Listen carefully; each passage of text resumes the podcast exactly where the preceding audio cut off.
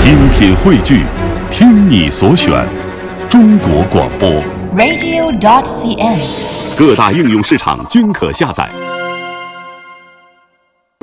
天气逐渐渐冷了，那嗯各位在乐攻略单元呢，领您要去新疆的博斯腾湖啊，哇到这儿来感受一下这里的美。我们要跟随的是网友大漠西海的推荐，走进那么美那么媚的博斯腾湖。博斯腾湖的湖水水域辽阔，烟波浩渺，那是我国最大的内陆淡水湖。博斯腾湖的名字究竟是怎么来的呢？那传说啊，是有一对年轻的恋人，小伙子呢叫博斯腾，这姑娘呢叫嘎亚，他们深深的相爱。不知何时起，天上的雨神发现了美丽的嘎亚，要抢她为妻。嘎亚誓死不从，雨神大怒，连年滴水不降，于是草原大旱。嗯，这个时候，勇敢的博斯腾跟雨神啊是大战了九九八十一天，终于使得雨神屈服了。但是博斯腾却因为过度的疲劳累死了，嘎亚痛不欲生，眼泪化作了大片的湖水，最后也悲愤而死。为了纪念他们，当地的牧民将这样一湾湖水命名为博斯腾湖。嗯，那这个名字的命名哈，截至目前也无法考证了，这是一个神话传说对了。那博斯腾湖呢，四周是高山环绕，春季的气时候呢，气候多变，干旱少雨；夏季干燥炎热，秋季降温迅速，冬季寒冷，蒸发量很大。那全年呢，晴天比较多。嗯，博斯腾湖的面积大约有一千六百四十六平方公里，风起时波浪滔滔，犹如沧海；而风静时波光潋滟，湖水连天。大湖西侧呢有星罗棋布的小湖，湖水相连，翠草浓密，莲野成片，各种水禽栖息其间。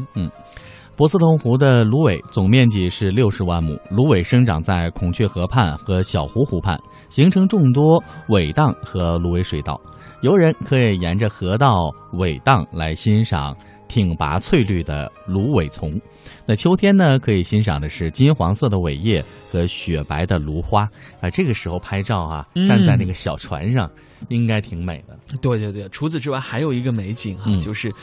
啊、生长在莲花湖还有阿洪口一带的睡莲，这可是我们国家最大的一片天然生长的睡莲，在水深零点八到一点二米的水域生长。你想想夏天的时候啊，荷叶嗯浮满湖面，啊，开满白色的、黄色的莲花，同样也是非常美的景色。是，这个莲花就是各种品种了。嗯，那可能你的概念一生当中，莲花就是那一种哈、嗯其实不同品种的莲花，不管是颜色还是花型上，都有很大的不同。对，这是在今年我在这个白洋淀的时候，嗯啊、看到，哎呦，这么多品种的莲花，嗯美到不行。对然后呢，对对它那个芦苇呢，也有一点刚才我们说的博斯腾湖的那个感觉，嗯，可能博斯腾湖比它那个还要再壮观一些、对对。对，但是呢，已经很震撼人了。嗯呃，那我们再来说一下当地的候鸟啊，这也是博斯腾湖的一大景观。它和芦苇荡、睡莲构成了一道博斯腾湖最具特色的风景线。那你看这里的鸟类有白鹭啊，大家不陌生，嗯，海鸥、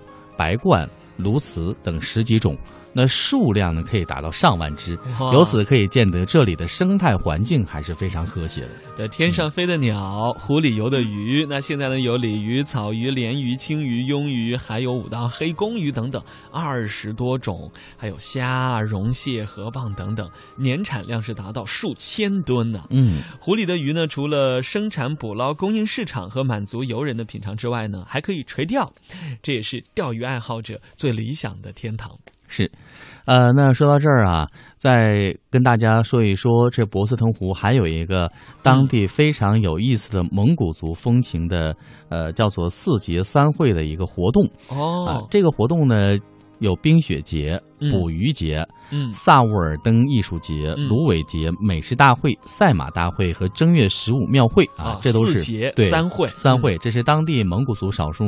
民族风情的一系列活动。嗯，那这个活动呢，为这里创造了非常迷人的人文气息。那刚才在讲到的时候，你就看这一季节去，你一定会赶上冰雪节嗯啊。然后呢，这个捕鱼节可能再往秋天的时候推一推，但是捕鱼节在东北的时候，这是查干湖冬天也有，不知道在这里有有没有哈、嗯是啊，还有这个萨沃尔登艺术节，那这是当地很有特色的少数民族节日了。对那罗伟节肯定是过了，但这美食大会我觉得一年四季都可办，对因，为四季有不同的美食啊是。啊，说不定你也能赶上冬季美食大会啊。呃，哎，赛正月马，嗯，赛马呀，还有正月十五庙会，我觉得对肯定赶得上。肯定赶得上了。对，这个正月十五庙会没到呢，春节还没到呢，对对对。所以各位可以来早早的做一个准备哈。嗯如，果想到这里来过正月十五的话呢，您可以现在在网络上来搜寻一下博斯腾湖相关的旅游讯息。